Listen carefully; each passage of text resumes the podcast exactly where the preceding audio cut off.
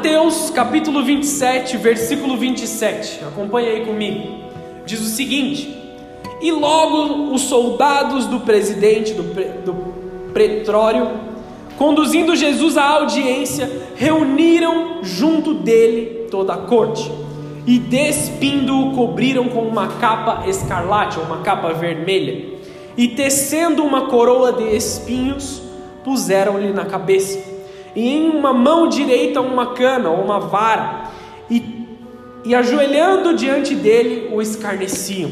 Os soldados zombavam de Jesus, dizendo: Salve, ó Rei dos Judeus. E cuspindo nele, tiraram-lhe a cana e batiam nele com ela na cabeça. E depois de havendo escarnecido, tiraram-lhe a capa, vestiram-lhe as suas vestes e levaram para ser crucificado. E quando saíram, encontraram um homem sirineu chamado Simão, a quem constrangeram a levar, levar a cruz. Está entendendo o que está acontecendo aqui? Jesus carregando uma cruz pesada no caminho das dores, como foi conhecido depois. Ele não conseguia suportar essa cruz, fisicamente falando, porque ele já tinha apanhado muito, ele estava com uma coroa de espinhos enfincada na sua cabeça, e os espinhos eles tinham quase que 15 centímetros cada um deles enfiados no seu crânio. E depois dele ter sido chicotado e tudo mais que aconteceu com Jesus, que nós não precisamos entrar em todos os detalhes.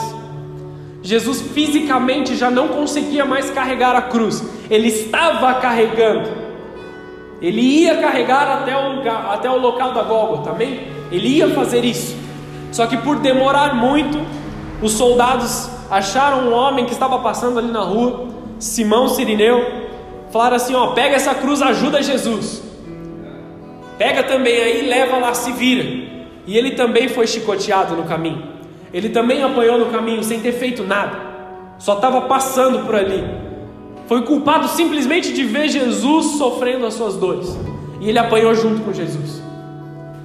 Então, se você está apanhando junto, entenda que existe um propósito. Entenda que existe um propósito para todas as coisas, amém, queridos? Vamos continuar aqui. Uh, e chegando ao lugar chamado Gólgota, que se diz o lugar da caveira, deram-lhe a beber vinagre misturado com fel. Por que, que eles faziam isso? Eles davam como um anti, é, como se fosse um, um entorpecente, algo que faria com que ele não sentisse mais as dores, amém? Esse vinagre misturado com fel mas ele provando não o quis beber. Jesus não quis beber algo que tiraria as suas dores. Ele queria passar pelas dores, ele queria sentir tudo que ele estava ali para sentir. E havendo crucificado, repartiram as suas vestes, lançando sortes, para que se cumprisse o que foi dito pelo profeta. Repartiram entre si as minhas vestes, e sobre a minha túnica lançaram sortes, e assentados o guardavam ali e por cima da sua cabeça puseram escrita a sua acusação. E é aqui que a gente vai entrar na mensagem de hoje.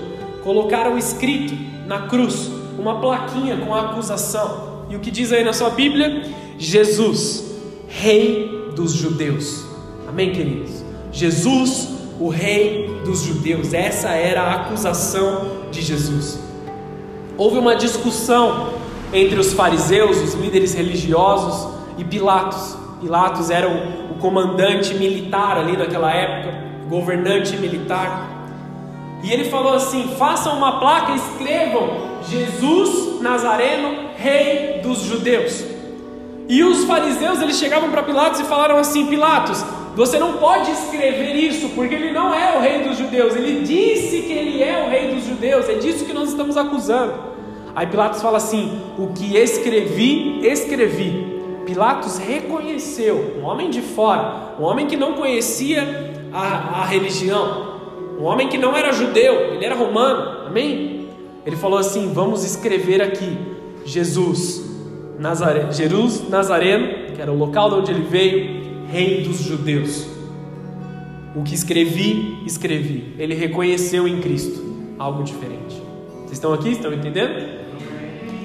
Se você olha as imagens de Jesus, você consegue ver a imagem da crucificação, as, vezes que eles tentaram remontar a crucificação, às vezes numa igreja você entra, você vê a Cristo ali crucificado, ou você vê as imagens na internet, você vê quatro letras escritas no topo da cruz: I-N-R-I. Muitos se questionam o que é INRI. Não é INRI, queridos, é I-N-R-I do latim ou do grego.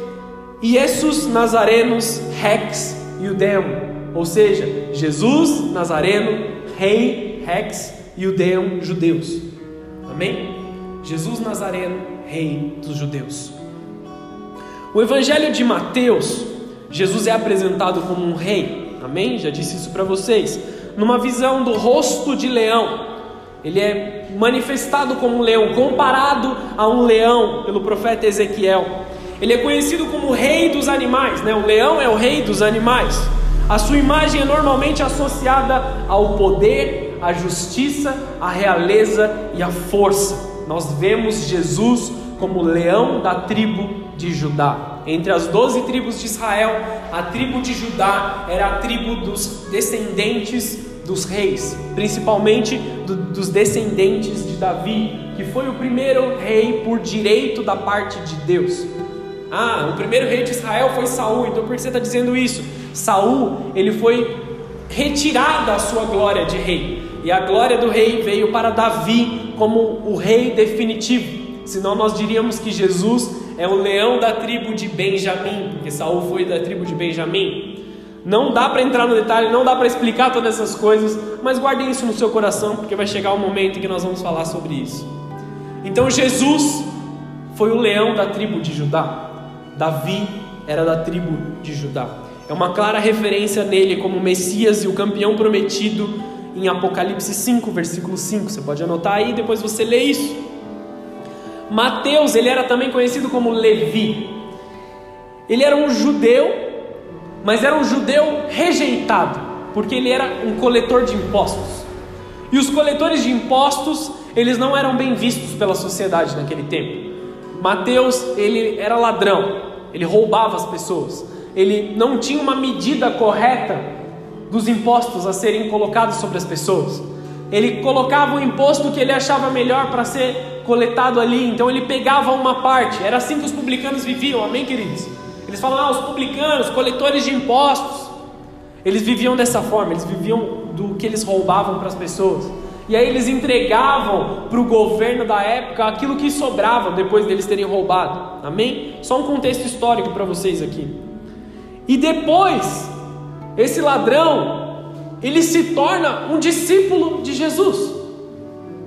Jesus sentou à mesa com os publicanos. Jesus perdoou tudo o que ele fez. Amém, queridos? Jesus perdoou a vida de Levi, de Mateus. E não só foi um dos discípulos, como também foi o homem que escreveu um dos evangelhos que é considerado mais completo, mais cheio de informações sobre quem é Jesus.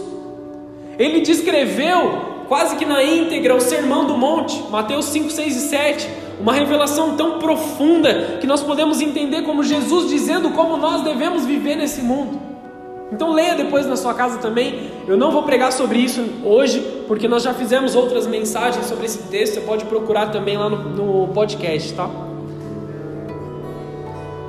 O Evangelho de Mateus ele estabelece uma conexão entre o Antigo Testamento e o Novo Testamento.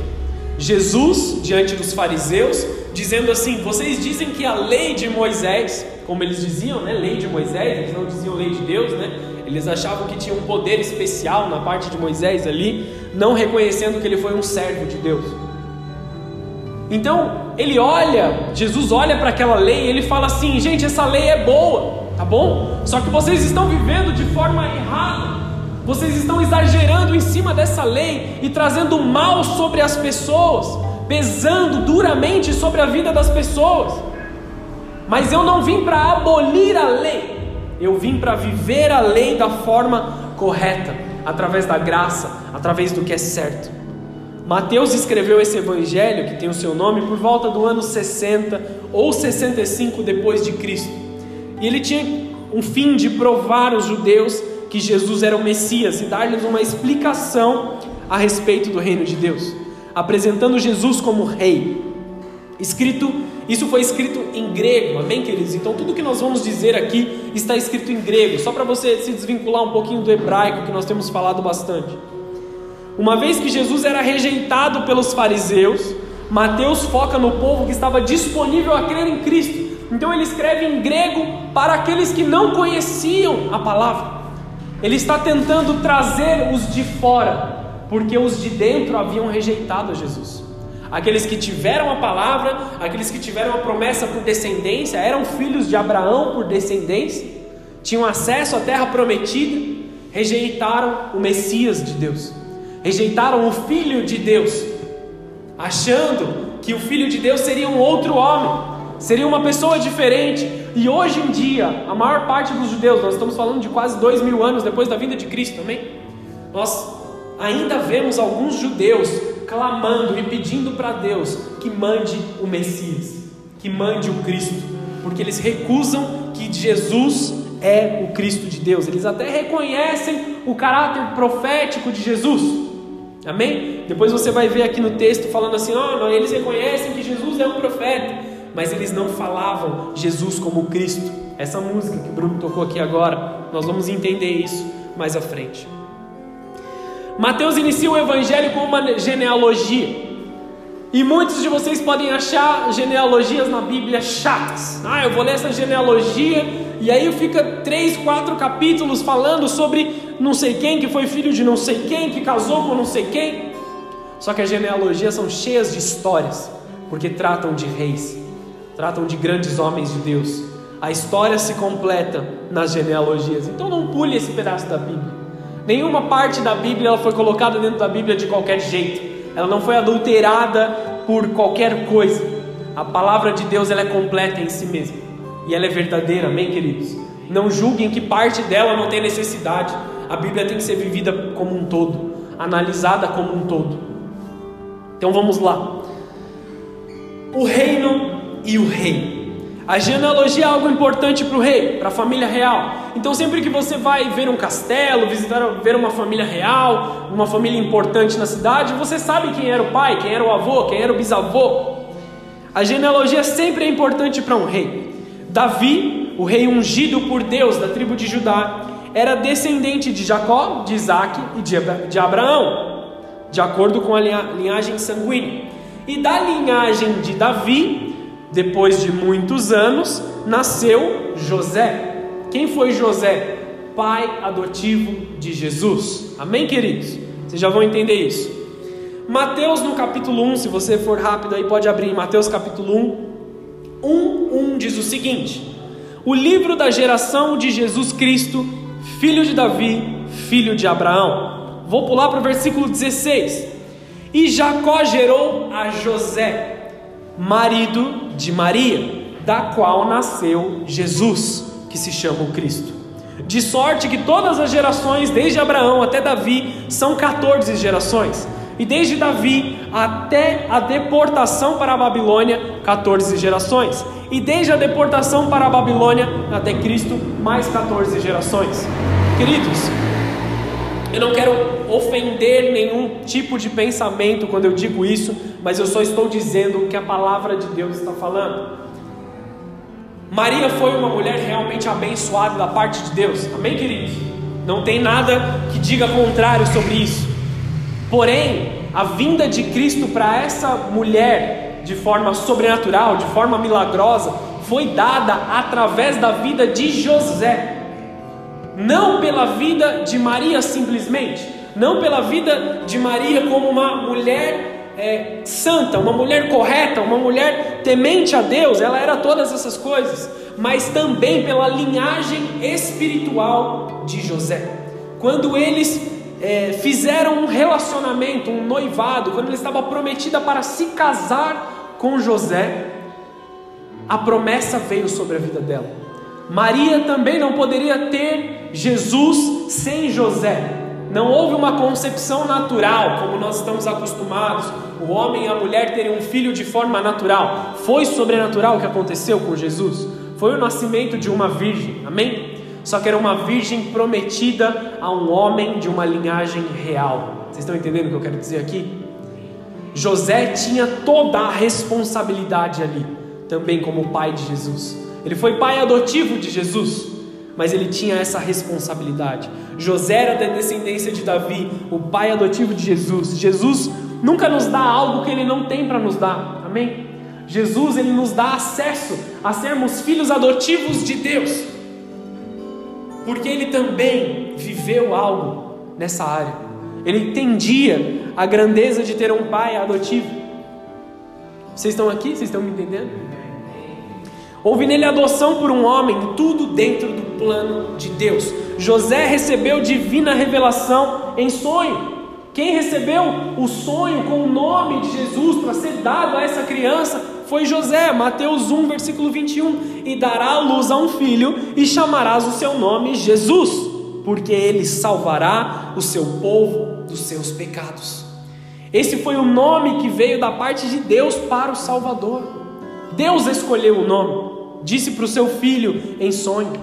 Simboliza a plenitude do seu propósito, salvação. Nada descreve, eu falei isso na outra mensagem, na mensagem de João. Nada descreve melhor Jesus, nenhum título descreve melhor a Jesus do que o Salvador, o Salvador das nossas vidas.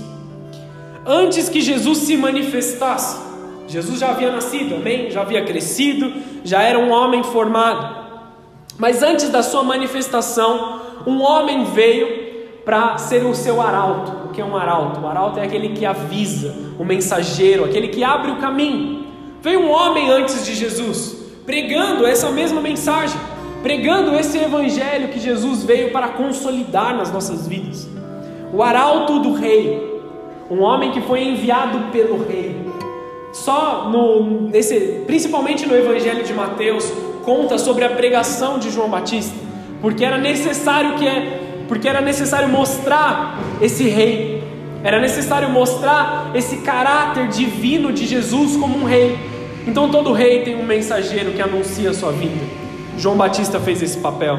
Mateus 3, versículo 1 diz o seguinte: Naqueles dias apareceu João Batista pregando no deserto da Judéia, dizendo: Arrependei-vos, porque é chegado o reino dos céus. Existe um reino novo vindo. Existe algo novo vindo sobre a sua vida. Existe algo diferente que você ainda não conhece. O reino está vindo.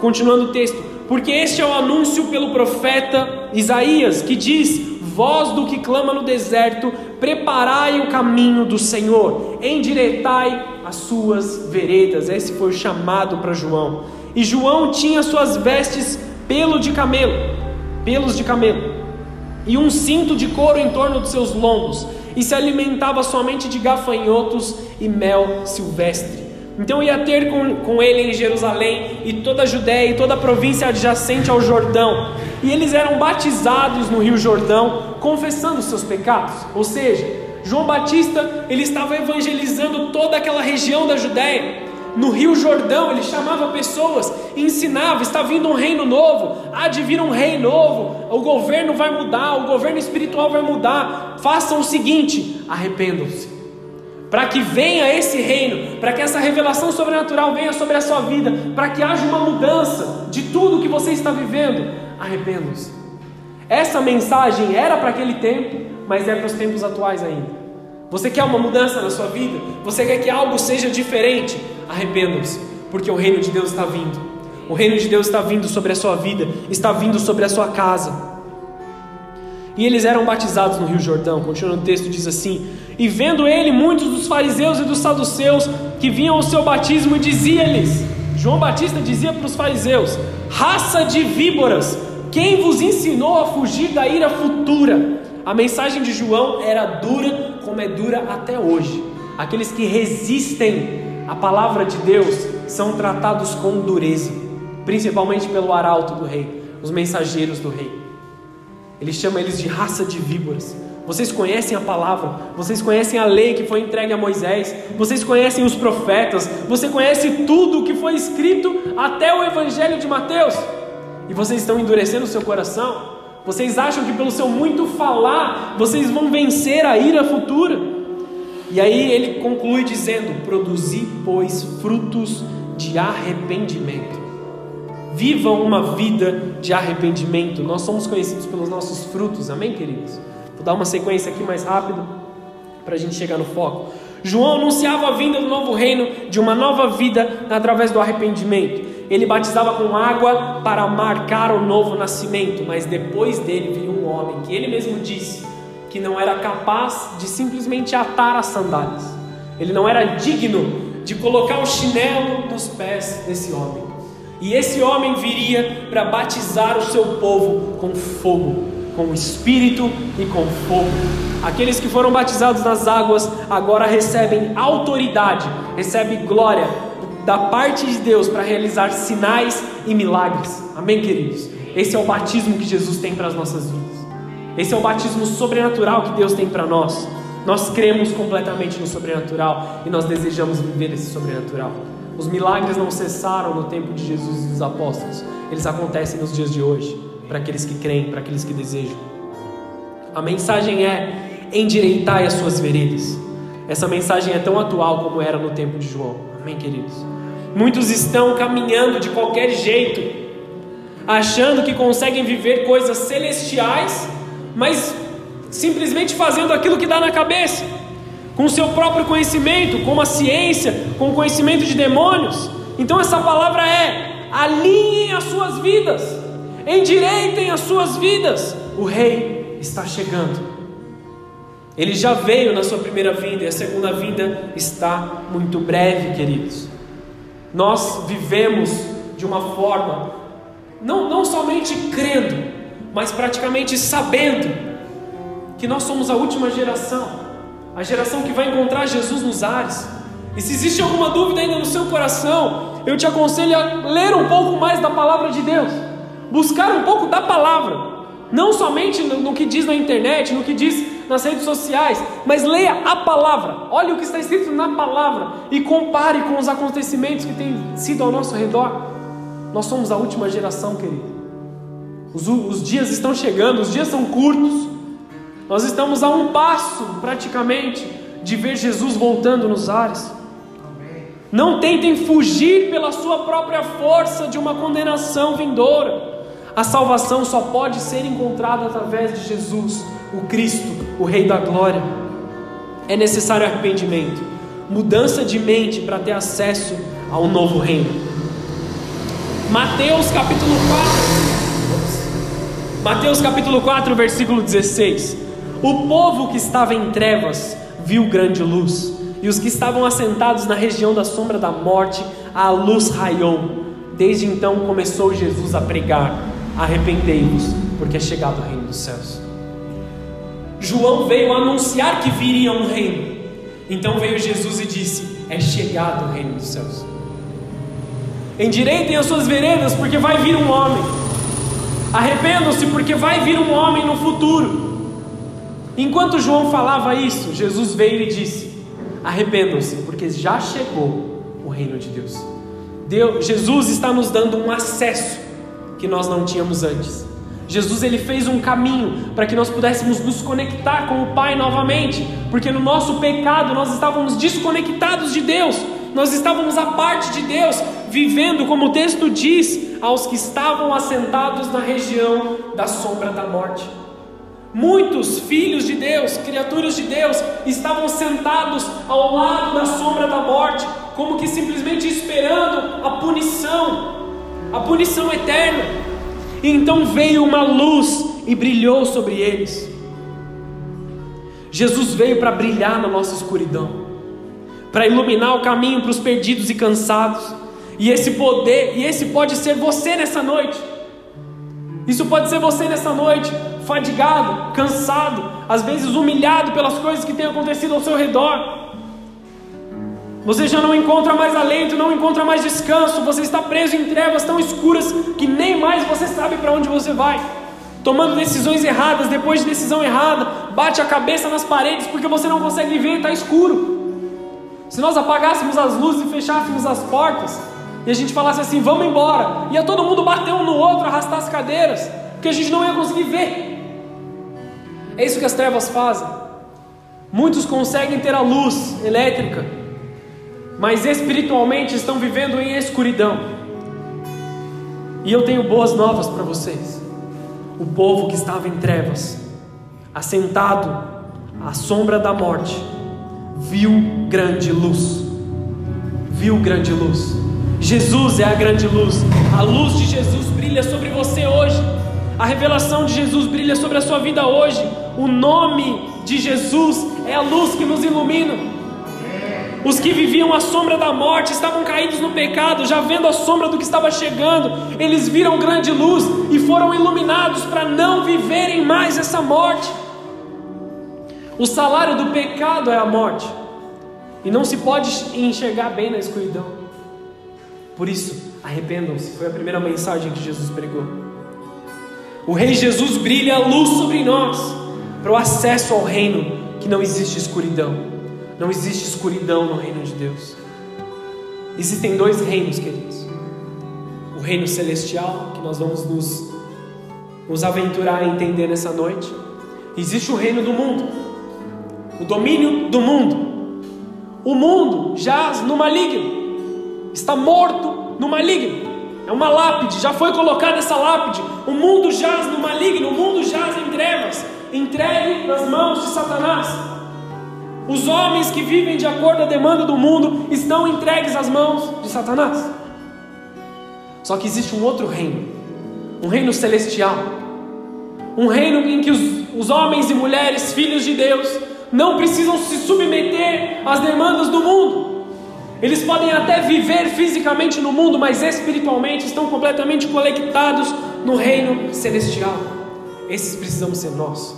Nós precisamos estar conectados com o reino de Deus. Vou falar um pouco mais sobre o reino desse rei. O que nós dizemos no Pai Nosso quando nós oramos todos os dias, amém? Você ora Pai Nosso todos os dias, amém? Se não ora, vai começar a orar a partir de hoje. O Pai Nosso diz no Mateus 6, versículo 10. Se você não sabia onde encontrar o Pai Nosso na Bíblia, está em Mateus 6. Mateus 6, 10 diz assim: Venha o teu reino Seja feita a tua vontade, na terra como ela é feita nos céus. Faça-se a sua vontade aqui na terra. Faça-se a sua vontade manifestando o teu reino aqui na terra. Influencia o reino do mundo com a sua glória, com o seu reino. O reino de Deus não é um lugar físico, é um lugar espiritual. Foi isso que confundiu os fariseus. Os fariseus esperavam que Jesus viesse, que o Cristo viesse, o Messias dele viesse e restabelecesse o reino de Israel. Então ele é um rei, um herói de guerra que ia dominar os outros. Só que Jesus ele veio com um reino espiritual.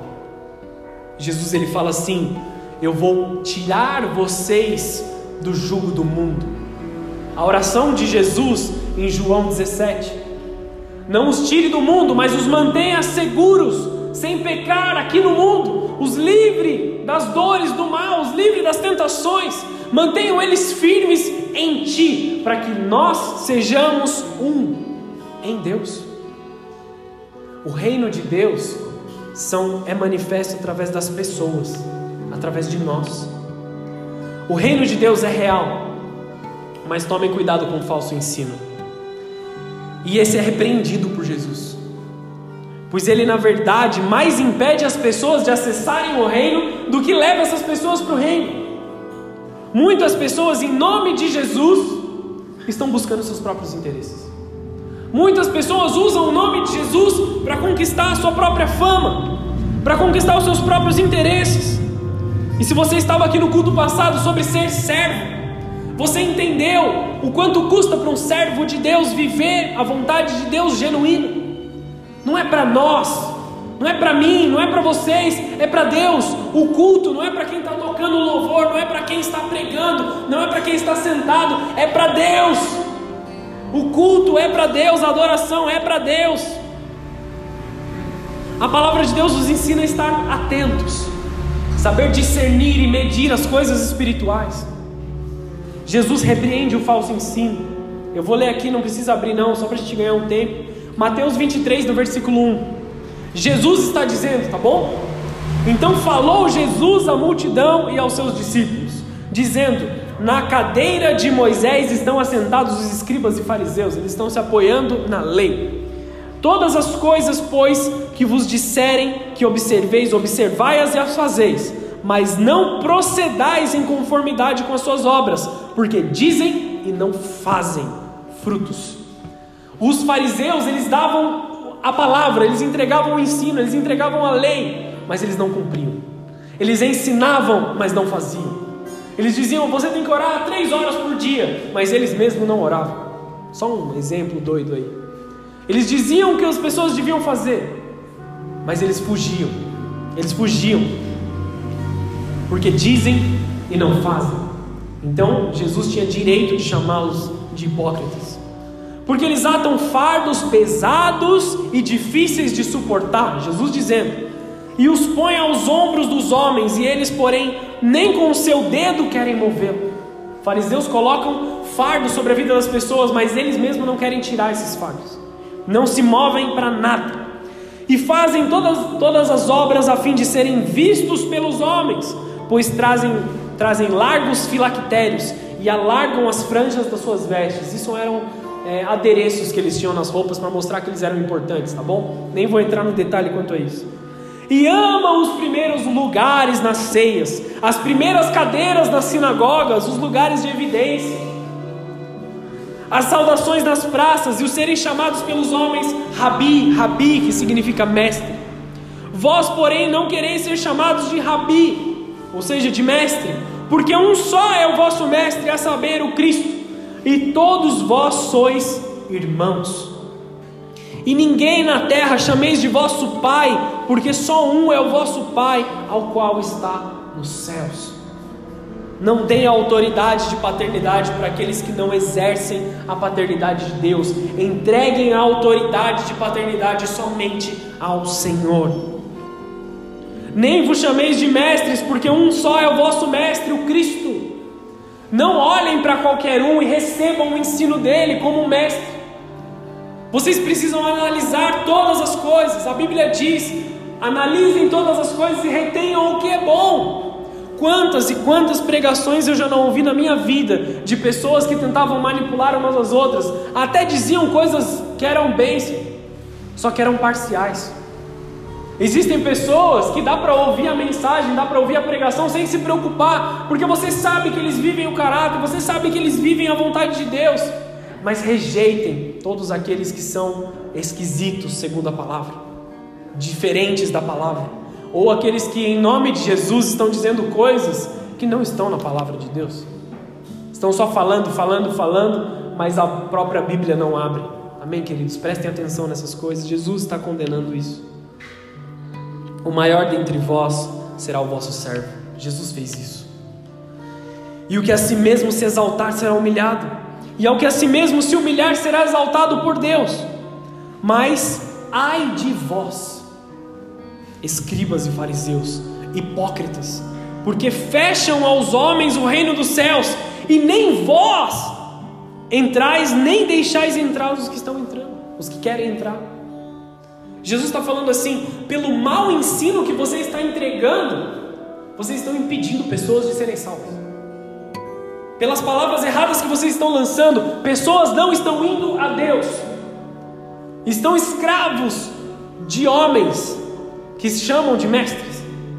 Eu não me importo, amém, queridos, de vocês me perguntarem uma coisa ou outra, pastor, ora por mim para isso, Deus, pai, é, pastor, eu preciso receber uma revelação, pastor, eu preciso é, ouvir uma mensagem, pastor, eu preciso daquilo. Eu não me importo de atender as necessidades de vocês, amém, queridos, eu estou aqui para isso mas descubram em vocês a maturidade de ir até Deus sozinhos, de abrir a sua Bíblia na sua casa e você ter a sua própria revelação, você ouvir do Pai por você mesmo.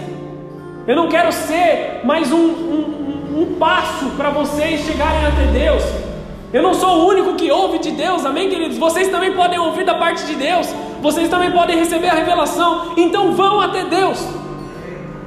Vão até Ele. Se precisarem de mim no caminho, eu vou te ajudar. Mas vão por vocês mesmos. Ouçam de Deus diretamente. O Evangelho tem que ser fácil. O acesso ao Evangelho é fácil. A palavra de Deus é simples. Só que as pessoas vão complicando e complicando e complicando e impedem os outros de serem salvos. Mas e se isso? E se aquilo? E se isso? Parem com os muitos questionamentos. Está escrito na Bíblia? Tá certo. Segue o que está na palavra de Deus. Não se questione muito quanto às coisas. E se você for pego em algo errado, se você for pego sendo corrigido pela palavra de Deus, mude o seu caminho. É simples. Viver com Jesus é simples. Não deixem os homens complicarem as coisas. Pessoas colocam objetivos é, e coisas extremamente complicadas, religiosas, cheias de padrões, cheias de regras. Mas o Evangelho é vida de Jesus na nossa vida simplicidade, intimidade. Jesus só quer que a gente conheça Ele, que nós estejamos abertos ao que Ele tem para falar para as nossas vidas. Rejeitem os pensamentos que discordam da palavra completa. Se eles usam pequenos versículos para desmentir coisas de Deus, olhem a palavra como um completo. Outro dia nós estávamos aqui discutindo sobre se pode ou não beber. E aí você vê no NV, eu te falo essa discussão de novo, porque pessoas usam uma parte da Bíblia para dizer que sim, outras uma parte para dizer que não, e aí gera uma confusão completa. Nós precisamos analisar a Bíblia como um todo, amém, queridos? No NV, quinta-feira, eu falo sobre isso, não dá tempo de falar hoje. Rejeitem os pensamentos que discordam da palavra. Os falsos profetas que dizem que somente deles vem a verdade, o verdadeiro ensino. Rejeitem todo aquele que fala, eu tenho uma revelação nova que ninguém nunca teve. Queridos, tome cuidado. Deus pode manifestar algo novo para o seu filho, amém? Mas se ele entrar em conflito contra toda a palavra de Deus, será que realmente veio de Deus? Deus não conflita a si mesmo, não pode conflitar a si mesmo. Rejeitem as revelações mirabolantes e coisas muito loucas. Existe muito estudo para a gente ter na palavra de Deus, existe muita revelação para a gente conhecer da parte de Deus, amém? E nós precisamos continuar estudando. Nós precisamos continuar pesquisando, entendendo a raiz hebraica, a raiz grega de todas as coisas, nos aprofundando mesmo na palavra de Deus. Mas rejeitem aquilo que é completamente contrário a tudo que nós estamos vivendo. Espera aí que eu já, já falo. A gente fala depois. O texto ele continua: Ai de vós, ai de vós, ai de vós, fariseus e hipócritas, Ai de vós, tomem cuidado. Aqueles, aqueles homens, eles estão é, confrontando a própria palavra, confrontando aquilo que não vem. Muitos são os ais daquele que atrapalham os filhos de irem até a presença de Deus, atam julgos pesados demais que ninguém pode carregar. O Evangelho salva, o Evangelho é simples, o Evangelho é de amor, Nessa vida com Jesus é realmente, é que realmente somos livres. Nós não precisamos de, uma, de um monte de regra nas nossas costas. Só existe um reino de liberdade.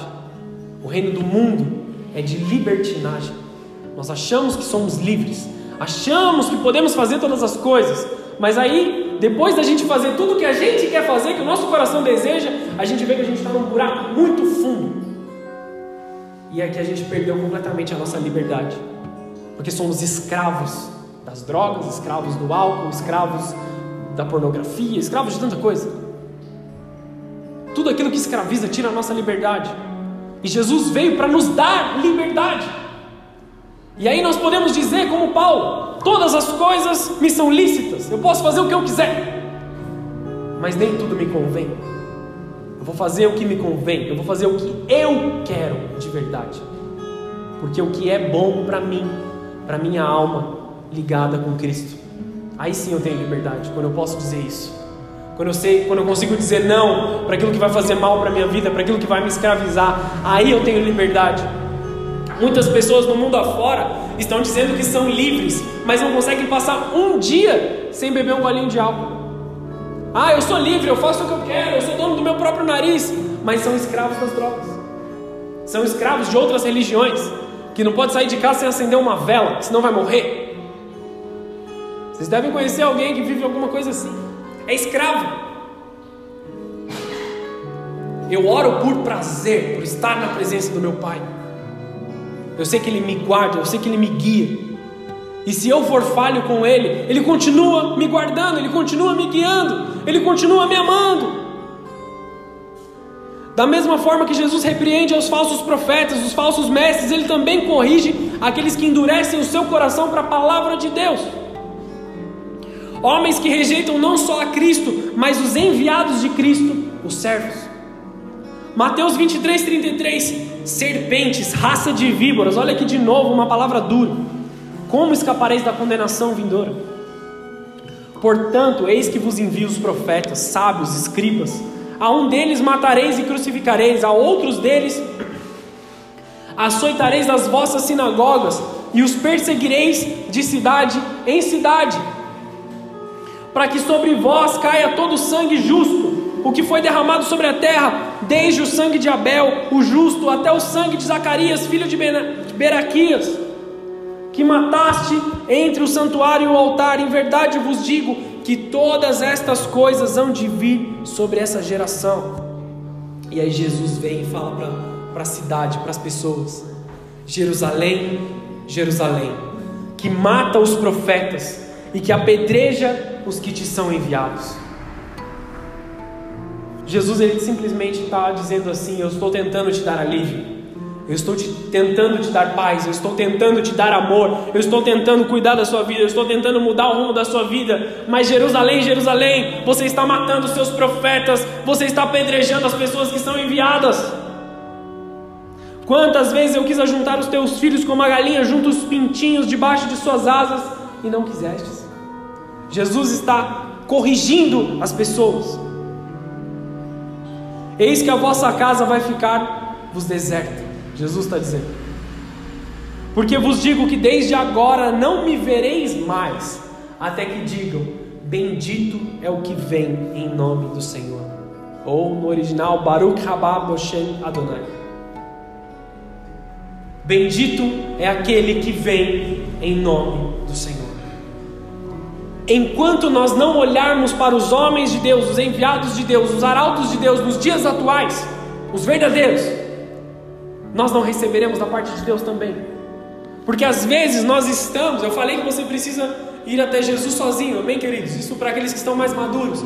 Existem pessoas nos dias atuais que estão necessitados, que estão carentes, que estão machucados, que estão destruídos.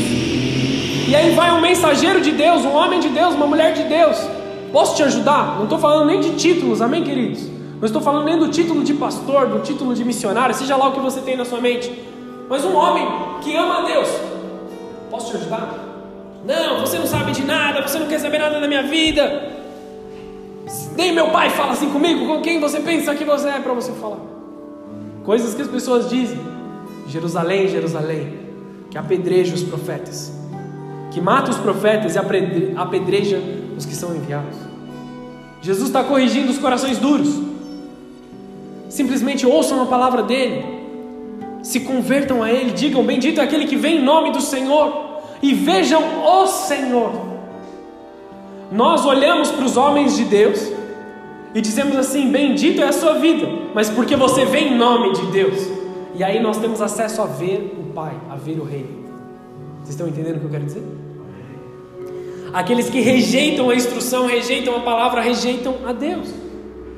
A honra pelos homens de Deus revela a Cristo. Não rejeite quem vem em nome do Senhor. Jesus está tentando te, aj te ajudar com o seu problema, tentando te mostrar o caminho, mas você tem rejeitado o Rei através de rejeitar o seu servo. Ah, Deus, eu não aguento mais. É um clamor comum dos dias atuais. Comum. Aí então Deus te manda um sonho, Deus te manda uma igreja, Deus te coloca um pastor no caminho, irmãos para te ajudar, uma célula, NV, culto, tudo isso. E você diz: Não. Como o Senhor pode fazer algo na sua vida se você está longe da presença dEle, longe do lugar onde Ele se manifesta, longe do lugar onde a glória dele está manifesta? Porque vos digo: desde agora não me vereis mais não vereis a manifestação de Deus, não vereis a Deus por completo, até que digam: Bendito é aquele que vem em nome do Senhor. Não verão a Deus enquanto continuarem rejeitando os enviados de Deus, as estruturas que Deus criou. A igreja é obra de Deus, amém, queridos? Existem muitas igrejas que estão no caminho errado, pode, pode até ser que sim.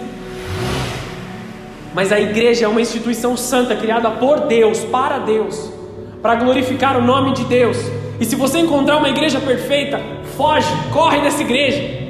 Nós somos pessoas falhas. Nós temos erros, nós temos falhas. Qual o nosso papel? Tentar fazer o nosso melhor para o crescimento da igreja. Existe algo que eu posso fazer para essa igreja? Eu vou me doar, eu vou me entregar, eu vou fazer com que ela seja melhor. É o que eu tenho tentado fazer aqui nos últimos dias, amém, queridos? Essa não, essa não é uma igreja perfeita. Essa é uma igreja que está tentando chegar até a vontade de Deus. A igreja foi criada por Deus para atender às necessidades dos seus filhos, para cuidar dos filhos. Você consegue entender agora porque Jesus usa palavras tão duras com essas pessoas?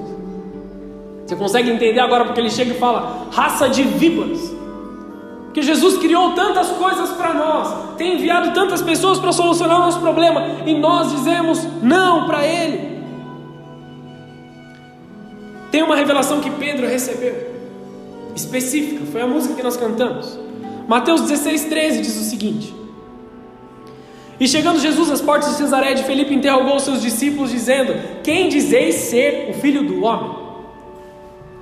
Uns dizem que é João Batista, outros Elias, outros Jeremias, ou um dos profetas, e diz-lhes, e disse-lhes ele: E vocês, os discípulos, quem dizem que eu sou? Então Simão Pedro levanta-se e responde: Tu és o Cristo o Filho do Deus vivo. Essa é a chave que nós precisamos ter. Entender quem é o Filho de Deus, quem é o Cristo. Cristo é a palavra grega equivalente para Messias, né? no português Messias, ou Machia, no hebraico. Cristo é o Messias, o enviado de Deus, o Filho de Deus. E Jesus respondendo, ele disse: Bem-aventurados é, bem-aventurado tu és, Simão, Simão, filho de Jonas porque não te revelou carne ou sangue, mas o meu Pai que está nos céus que te deu essa revelação. Ele não entendeu isso porque ensinaram para ele segundo a carne. Ele não entendeu isso segundo as escolas que ele estudou. Ele não entendeu isso porque a família dele já conhecia essa sabedoria. Ele entendeu isso por divina revelação. Quem é o Cristo? E aí Jesus fala assim: Pois também eu te digo que tu és Pedro, e sobre essa pedra, sobre essa revelação, edificarei a minha igreja, e as portas do inferno não prevalecerão contra ela. E eu te darei as chaves do reino dos céus. Isso é para você também, queridos. E tudo que ligares na terra terá sido ligado nos céus. Tudo que desligares na terra será desligado no céu. Jesus deu uma revelação: Eu sou o Cristo, eu sou o Filho do Deus vivo. E é essa pedra que constrói a igreja. Igrejas sem o Cristo estão fadadas à ruína. Igrejas com o Cristo verdadeiro têm a chave de Davi, a chave do rei, a chave do governo, de dizer assim: eu decreto cura sobre a minha casa. Então, quando a sua palavra espiritual sobe até o reino de Deus, ela volta com a resposta de Deus, amém. Então a cura vem sobre a sua casa. Quem está entendendo aqui? Você que é parte da igreja, não igreja bola de neve, igreja de Jesus. Você que entende essa revelação, você tem a autoridade, a chave do reino de Deus, a chave de Davi para decretar governo, autoridade, palavra de governo. Existe alguma razão para não orarmos, querido? Se nós entendemos o poder da nossa oração, o poder da nossa palavra. A chave, ela pode abrir todas as portas. A chave pode abrir todas as portas. Ela pode abrir as portas de maldição também. Ah, minha casa é uma droga, a minha casa nada dá certo, a minha casa está sendo destruída, a minha casa, ah, todo mundo briga. Então você está abrindo portas e as trevas estão entrando. Então vai acontecer o que você falou. A minha casa é uma droga, demoliu tudo. Minha casa é uma bênção, minha família é uma bênção. O dia está mal, está todo mundo brigando, ninguém está se entendendo. Minha família é uma bênção. Minha casa é da, é da, parte de Deus. A minha casa é uma casa de oração. A minha casa é uma casa de saúde. É uma casa de bênção. É uma casa onde há prosperidade. Onde há a, a plenitude de Deus. Então as coisas mudam. Então as coisas se transformam. Você tem uma chave na sua mão. Orar em nome de Cristo. Tudo aquilo que nós vivemos na terra se inicia nos céus. Antes da gente nascer, Deus já colocou um propósito sobre nós. Se iniciou nos céus. Nós somos sonhos de Deus que estamos vivendo nesse momento.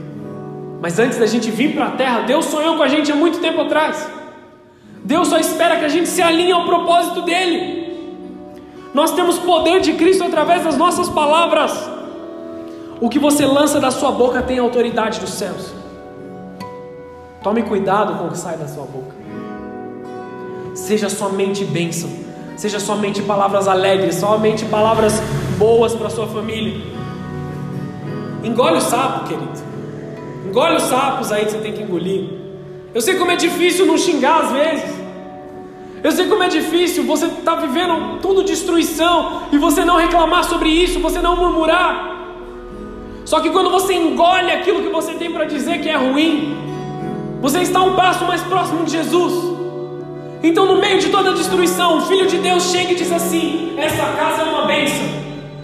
Você rompeu tudo que era normal, tudo que era mundano, tudo que era caído, e você atraiu a glória de Deus sobre a sua família, queridos. Pense nas suas palavras, pense na autoridade que você tem. A igreja em unidade tem o poder de trazer o reino de Deus à terra. Precisamos acessar o reino de Deus para que nós possamos trazê-lo à terra. Onde está o reino de Deus então? Mateus 18, 18 responde a nossa pergunta. Em verdade vos digo que tudo que ligares na terra terá sido ligado nos céus. Jesus está repetindo isso. E tudo que desligares na terra será desligado no céu. Também vos digo que, se dois de vós concordarem na terra acerca de alguma coisa que me pedem, isso lhes, isso lhes será feito por meu Pai que está nos céus. O que é igreja? Se não dois ou mais concordando em pedir pela presença. Por que, que nós vemos muito mais milagres dentro da igreja do que dentro da nossa casa com os braços cruzados? Quando a gente vai para a igreja, a gente vê pessoas sendo curadas, transformadas, a glória de Deus se manifestando. Aí você pode questionar: ah, pastor, eu não vou para a igreja porque Deus está em todos os lugares. Sim, Deus está em todos os lugares. Mas Deus se agrada de todos os lugares em que você está. E aí vem o versículo 20, versículo seguinte: Porque onde estiverem dois ou três reunidos em meu nome, aí eu estou no meio deles. Pastor, eu não entendi. Deus não está em todos os lugares? Então não depende se dois ou mais estão reunidos. Aqui tem uma chave, queridos. Não é só Deus ali observando. Quando dois ou três se reúnem em nome de Jesus, Ele está manifesto. Ele se faz presente, Ele age no meio de nós, Ele interfere nas nossas vidas, Ele muda o nosso destino, Ele traz o sobrenatural, milagres, maravilhas, curas. Se dois ou três estão reunidos, Jesus se manifesta, não só observa. Jesus não está observando essa reunião, ele está se manifestando nessa reunião. Você entende a diferença agora entre estar sozinho em algum lugar e estar no meio do povo de Deus? Ah, Deus não pode se manifestar na minha casa quando eu estou orando. Aí é outra situação, queridos. Deus pode sim se manifestar pode sim responder às suas orações. Isso fala de manifestação, de intervenção divina. Somos embaixadores de um reino estrangeiro vivendo nesse mundo. Exercemos a autoridade do nosso rei em unidade. O embaixador sozinho, ele só entrega uma mensagem. Embaixadores sozinhos fazem o reino. Embaixadores juntos fazem o reino.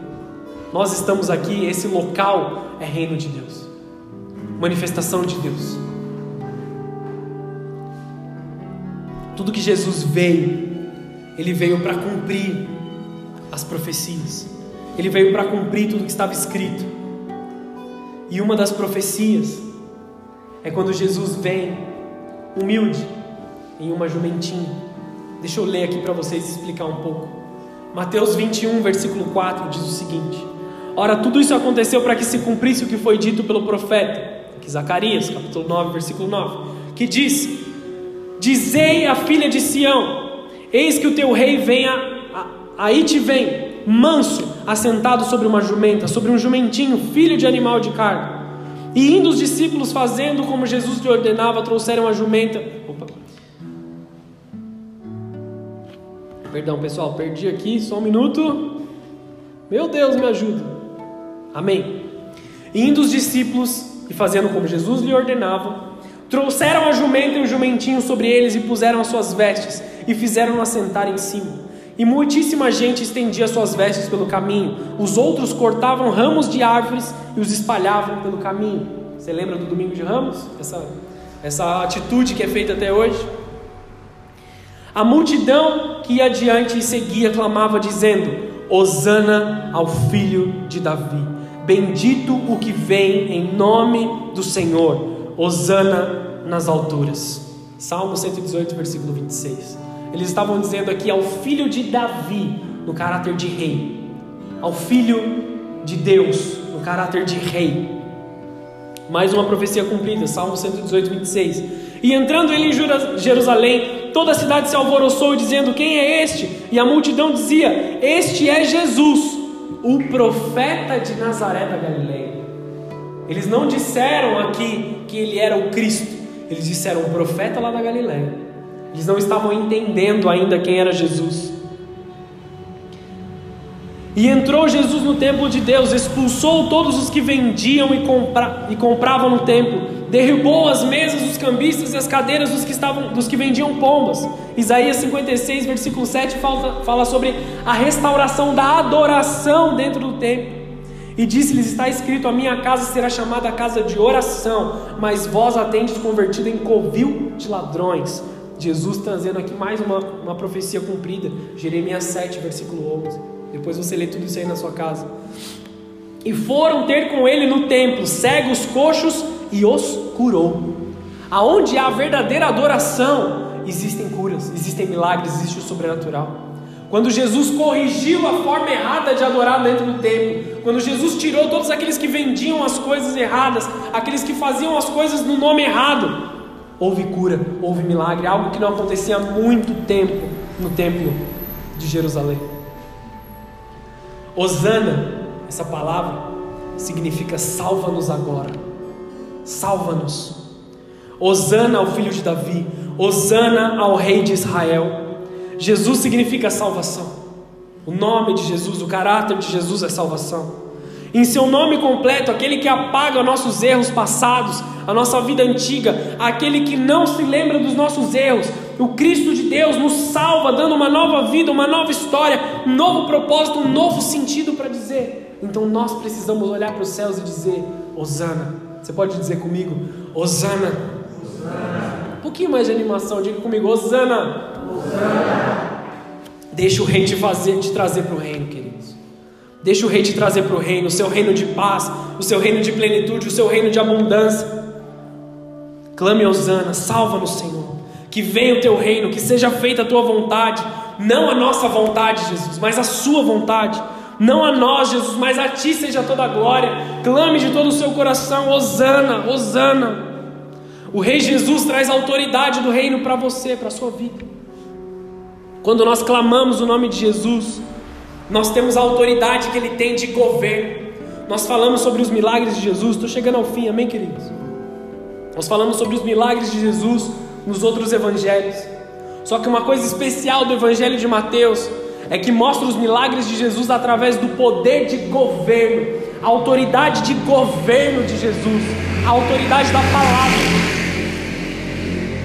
Essa moto está complicada, né? Vamos lá. O Rei Jesus, ele traz autoridade de reino para salvar. Mateus, como os outros evangelistas, claramente fala sobre os milagres. A gente não pode remover os milagres da palavra de Deus. Mas ele ressalta um ponto importante: a autoridade de governo do rei de exercer. A autoridade do rei para atrair uma realidade espiritual sobre um mundo carnal e caído. Um rei que muda a atmosfera, anula a característica caída do mundo e traz a bênção. Mateus 8, versículo 23. E entrando ele no barco, seus discípulos o seguiram, e eis que no mar se levantou uma tempestade, tão grande que o barco era coberto pelas ondas, e ele, porém, estava dormindo. Jesus estava no barco dormindo. E os seus discípulos, aproximando-se, o despertaram, dizendo: Senhor, salva-nos, nós estamos perecendo. E ele disse: Porque temem homens de pouca fé. Não gostaria de ouvir isso da parte de Deus. Então, levantando-se, repreendeu os ventos e o mar, e seguiu-se grande bonança. Olha só o que aconteceu, queridos: tempestade, chuva, ondas chacoalhando. Jesus se levanta e repreende os céus, repreende a chuva, repreende as ondas, e vem bonança, tranquilidade. Aqueles homens se maravilharam, dizendo: Que homem é esse que até os ventos e o mar lhe obedecem? Autoridade de governo do reino. Nele está a autoridade para acalmar tempestades. Não precisa levantar as suas mãos. Mas quem aqui está vivendo uma tempestade agora? Quem aqui está vivendo uma destruição completa ao seu redor? Quem está vivendo no meio de um medo agora? Com Jesus no seu barco, não existe o que você temer, querido. Não existe tempestade que possa te tragar. Jesus estava dormindo dentro do barco, não há o que temer. A autoridade de Jesus está vindo sobre a tua vida agora para acalmar as tempestades que estão na sua mente, na sua alma, fazendo barulho nos seus ouvidos. A palavra de Deus é que se acalme agora. Chame por Jesus dentro do seu barco e diga Osana. Mateus 8, versículo 28. E tendo chegado ao outro lado, a província dos Gerzenos, Gerzezenos Saíram-lhe ao encontro dois endemoniados vindo dos sepulcros, tão ferozes que eram, eram que ninguém podia passar por aquele caminho. E eis que clamavam, dizendo: Que temos nós contigo, Jesus, Filho de Deus? Vieste aqui atormentar-nos antes do tempo. Os demônios foram até Jesus com medo. Você veio antes do tempo nos atormentar. Eles já estavam falando da segunda vinda de Cristo, onde eles não terão mais nenhum tipo de autoridade na terra. E andava pastando diante deles uma manada de muitos porcos. Os demônios disseram, rogando-lhe, dizendo: Se nos expulsar, permite-nos entrar naquela manada de porcos. Ele disse: Ide. E saindo eles se introduziram na manada dos porcos, e eis que toda a manada de porcos se precipitou no mar por um despinhadeiro e morreram nas águas. Os porqueiros fugiram e, chegando à cidade, divulgaram tudo o que acontecera aos endemoniados. E eis que toda a cidade estava em pecado, que estava em trevas, que estava em destruição, saiu ao encontro de Jesus e, vendo, rogaram-lhe que saísse do seu meio. As trevas têm medo de Jesus, o mal tem medo de Jesus. Então muitas vezes as pessoas vêm até mim e falam assim, pastor, eu, eu senti alguma coisa estranha, eu acho que tem um demônio aqui em casa, eu acho que tem algo aqui em casa. Ora e manifesta a glória de Deus, porque os demônios têm que ir embora onde a presença de Deus está. Coloca um louvor, ora a Deus, clame a Deus, adore a Deus, e as trevas têm que ir embora. Quem pode dizer amém por isso? Amém. Quando estamos com Jesus, nós não devemos temer as trevas, as artimanhas de Satanás. As trevas se incomodam com a presença de Jesus. Olha o que aconteceu. Jesus vai embora aqui dessa cidade.